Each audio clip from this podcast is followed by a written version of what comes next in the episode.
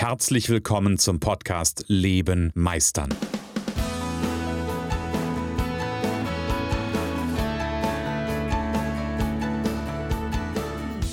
Bei Leben meistern spreche ich darüber, wie du dem andauernden Druck entkommst, bevor dich dein Leben erdrückt und darüber, wie auch du es schaffst, dich zu befreien und in deiner vollen Kompetenz zu wirken und wahrgenommen zu werden. Denn ganz ehrlich, hör auf zu warten und erwecke den Meister in dir. Und es ist mal wieder soweit, es gibt eine neue Podcast-Folge. Tja, was soll ich sagen? Letzte Woche habe ich gesprochen über Everybody's Darling is Everybody's Depp. Und ein Stück weit hat das auch was mit meiner heutigen Folge zu tun, weil heute möchte ich gerne über ein Phänomen reden, das es mir vor, vor vielen Jahren selber untergekommen. ähm, und ich habe das gerade vor, na, weiß ich gar nicht, vor ein paar Monaten für mich erkannt. Das ist ja so, wir machen ja so Erkenntnisprozesse. Jeder macht so Erkenntnisprozesse durch. Man geht so seinen Weg und irgendwann stellt man in der Retrospektive fest, dass man in einer gewissen Arbeit, äh, nicht in einer gewissen Arbeit, sondern in einer gewissen Art und Weise vielleicht getickt hat oder dass man Dinge getan hat. Und ich habe vor kurzem mit einem ganz lieben Kollegen, nämlich dem Jan, für alle, die äh, meinen Podcast nicht nur diese Folge hören, die wissen, es gibt äh, mit dem Jan Schmiedel zusammen so ein paar Bonusfolgen. Wir machen das Projekt 42 und so weiter. Und mit dem Jan zusammen habe ich letztes Jahr an ähm, meiner Positionierung nochmal gearbeitet. Das ist auch das Ergebnis, warum zum Beispiel dieser Podcast nicht mehr so lieb ist. Warum das, was ich hier tue, nicht mehr nur einfach lieb ist, sondern einfach etwas direkter geworden ist bin ich ihm sehr dankbar für. Und gleichzeitig waren wir so im Gespräch und unterhielten uns dann über den Schmerz oder die Ängste, die Nöte, die Sorgen, die mein Lieblingskunde hat.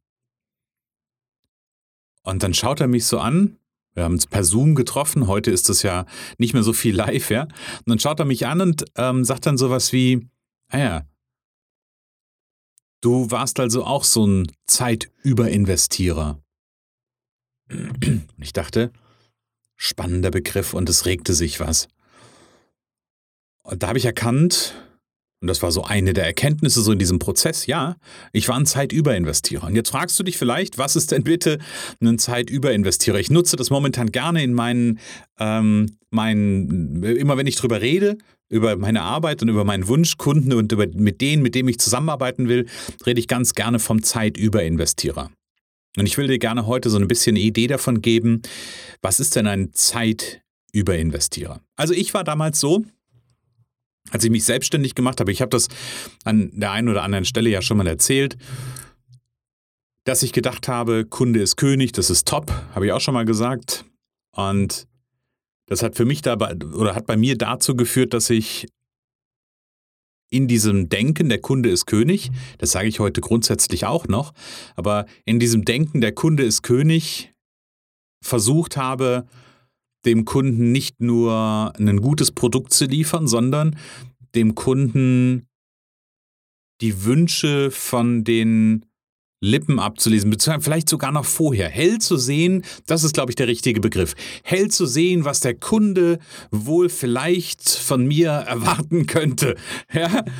Also nicht, dass der Kunde sagt, hey, mach dies oder jenes, sondern was der Kunde vielleicht erwarten könnte. Ich habe also ganz viel Gedanken gelesen ähm, und war der Meinung, der Kunde will irgendetwas. Und das hat dazu geführt, dass ich immer mehr Zeit investiert habe. Ich war bestimmt klassisch so einer, der, ähm, so wie gesagt, rückblickend, ich habe das zwar nie so be behauptet, aber wenn ich mir Menschen anhöre und das kommt mir manchmal unter, die mir dann sagen, ich muss immer 120, 125, 150, wie viel auch immer Prozent geben, die über 100 gehen.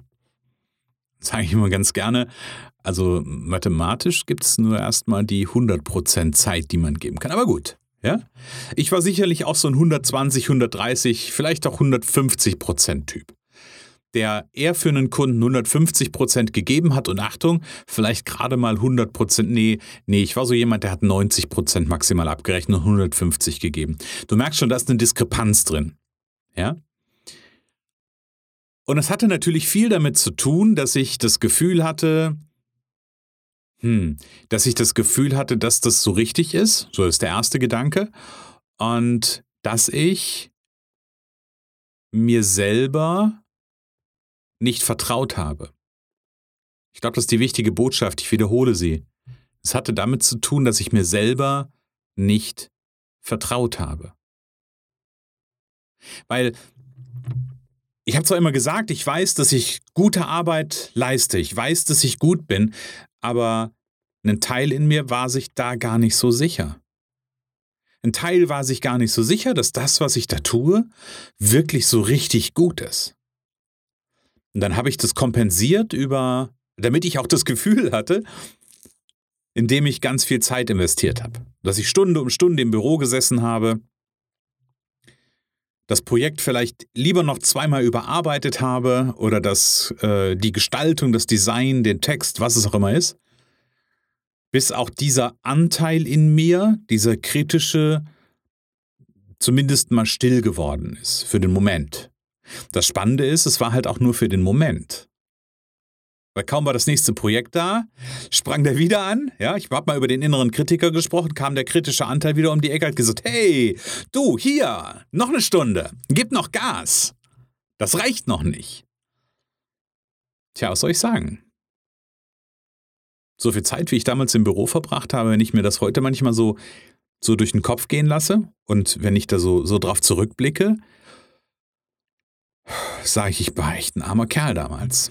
Weil es gibt ja das Parkinson'sche Gesetz oder Parkinson'sche Prinzip, dass eine Aufgabe immer so lange dauert, wie viel Zeit wir einräumen.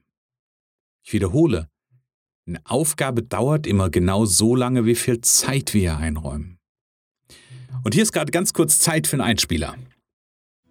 Hier noch ein Hinweis in eigener Sache. Meister deine Zukunft durch Persönlichkeit. Du bist Experte, Berater, Coach, Dienstleister oder Angestellter und überzeugt, dass dein Leben noch mehr zu bieten hat. Dann bist du genau richtig für unser Deep Thought Mentoring. Denn Erfolg kommt von Vernetzen. Profitiere vom Expertenwissen der Gruppe. Arbeite am statt im Leben. Komm mit Gleichgesinnten schneller ans Ziel. Stärke deine Stärken zum Erfolg und profitiere zusätzlich vom individuellen Mentoring mit uns. Mehr Informationen findest du jetzt unter www.projekt42.online. Deep Thought Mentoring.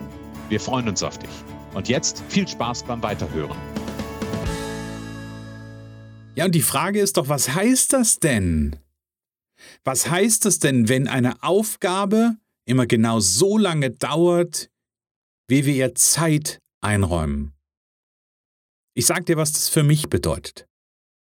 Du kannst einen Brief, wenn du einen Brief schreiben willst, ich nehme das mal als Beispiel, kannst du in zehn Minuten fertig machen, wenn du weißt, in zehn Minuten kommt der Postbote. Das muss um zehn Minuten, muss in zehn Minuten in der Post sein. Dann kriegst du es in zehn Minuten fertig. Du kannst aber auch, wenn du weißt, okay, ah, der Brief muss Ende der Woche raus. Ja, verdammt, dann dauert der Brief auch eine ganze Woche. Und der wird nicht besser dadurch. Weil du dann vielleicht den Brief schreibst und denkst, ach, ich schlaf da noch mal eine Nacht drüber. Dann guckst du am nächsten Tag rein und denkst, ach, guck mal, die Formulierung, ah, nee, komm, das schreibe ich noch mal anders. Ah, ich schlaf noch mal eine Nacht drüber. Und irgendwann sagst du dann vielleicht, es ist fertig. Und ich habe ganz viel Zeit den Projekten eingeräumt. Das ist, wie gesagt, ich will das jetzt auch gar nicht, gar nicht verteufeln. Ja? Natürlich brauchen gewisse Dinge ihre Zeit, das ist nicht der Punkt. Aber dieses Gefühl, dass es nicht genügt, dass es nicht reicht, und vielleicht kennst du das, vielleicht kennst du genau diesen Druck, dass du das Gefühl hast, es genügt noch nicht. Und ich muss unbedingt noch eine Stunde mehr machen. Ich habe schon mal drüber gesprochen. Vielleicht ist das auch mit dir, bei dir verknüpft mit so einem Gefühl von, wenn ich noch diese eine oder die zwei Stunden oder die drei Stunden mehr im Büro sitze, dann kommt der Durchbruch. Dann geht's hier echt durch die Decke. Und dann bleibst du diese zwei, drei Stunden, gern auch die Woche länger im Büro, guckst zurück und denkst dir, pff, Ich glaube, ich muss noch ein, zwei Stunden mehr machen. Dann geht's durch die Decke. Dann machst du noch mal zwei Stunden mehr in der Woche. Ich überzeichne jetzt, ja? Merkst du vielleicht? Weil es macht keinen Unterschied. Weil das ist nicht das Thema. Ja? Also der Zeitüberinvestierer ist jemand, der, ja, der einfach sich selbst nicht ein Urteil zutraut. Hm. Der sich nämlich selber das Urteil nicht zutraut, ob das jetzt reicht oder ob das nicht reicht. Und der dadurch immer getrieben ist, so das Besondere zu machen. Diese extra Meile zu gehen, die der Kunde A null erwartet, B nie sehen wird. Achtung, ich bin dafür, extra Meilen für Kunden zu gehen. Das ist nicht der Punkt. Aber dann verdammt nochmal darf der Kunde das wissen. Und dann darf ich dem Kunden auch klar kommunizieren und darf sagen, schau mal lieber Kunde, das ist eine Extrameile, die bin ich für dich gegangen. Das darfst du dir wert sein. Und du darfst anerkennen, dass du gut bist und dass deine Leistung gut ist. Achtung, ich habe heute ein Coaching gehabt mit einem wunderbaren Klienten. Und dieser Coach, äh, der, der, nein, nicht der Coach, sondern der Klient, erzählte mir dann sowas wie, dass er für seine Kunden, er hat meine Geschichte erzählt, dass er für seine Kunden extra Meilen geht und dass er gerne auch Dinge macht, die der Kunde nicht erwartet. Da macht er so kleine Arbeiten nochmal mit. Und dann habe ich ihn gefragt, und wie ist denn das so? Redest du dem Kunden gegenüber darüber? Sagst du dem Kunden, dass du das gemacht hast? Sagt er, nee, mach ich nicht. Ich sag, ja, spannend. Ich sag, und? Wie ist denn das, wenn der Kunde dir nicht sagt, dass das gut war? Dann wurde kurz still und sagte, ja, dann ärgert mich das. Dann sag ich, ja, merkst es! Oh, woher soll der Kunde das denn wissen?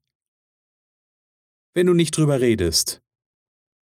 Wenn ich angeguckt, habe gesagt, ja, du hast recht. Der Kunde weiß ja gar nicht, dass ich das mache. Aber ich habe die Erwartung, dass er das sieht.